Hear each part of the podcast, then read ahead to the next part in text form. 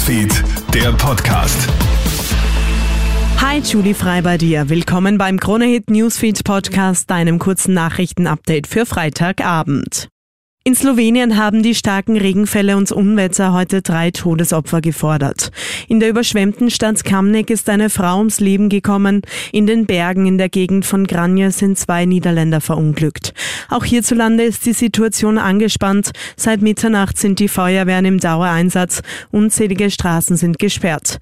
Viele BewohnerInnen haben es nicht in die Arbeit geschafft. Das hat aber keine Konsequenzen, so ÖGB-Arbeitsrechtsexperte Martin Müller. Wenn ich faktisch verhindere, gehindert bin daran, einen Arbeitsplatz zu erreichen, dann ist das ein Dienstverhinderungsgrund und das ist ein, wenn man so will, ein, ein Entschuldigungsgrund, warum ich nicht in die Arbeit komme. Und nicht nur das, ist auch ein Grund, dass ich mein Geld für die Zeit weiter bezahlt bekomme.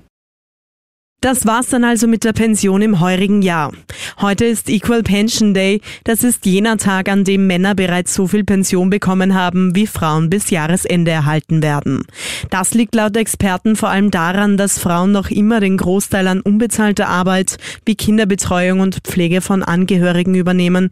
Der Job bleibt auf der Strecke und das schlägt sich dann in der Pension nieder. Corinna Schumann, Bundesfrauenvorsitzende des ÖGB. Wir brauchen eine bessere Anrechnung der Kinder Erziehungszeiten und dann ist das den Rahmenbedingungen zu arbeiten. Endlich muss der Rechtsanspruch auf einen Kinderbildungsplatz für jedes Kind ab dem ersten Lebensjahr umgesetzt werden, damit Frauen überhaupt die Chance haben, Vollzeit zu arbeiten und damit auch eine Pension zu bekommen, von der sie leben können. Die Oberflächentemperatur der Weltmeere hat einen neuen Höchststand erreicht. Und zwar durchschnittliche 21 Grad, wie das europäische Erzbeobachtungsprogramm Copernicus heute mitteilt.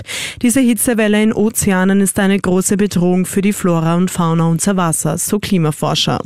Zudem hat das Mittelmeer im Juli mit knappen 29 Grad die höchste jemals gemessene Tagestemperatur erreicht. Und aktuell sorgt ein Video aus Italien für Entsetzen.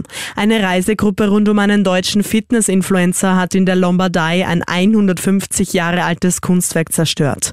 Sie haben neben der Statue für Fotos posiert. Dabei lehnen sie sich so sehr an, dass die Statue umfällt und zerbricht.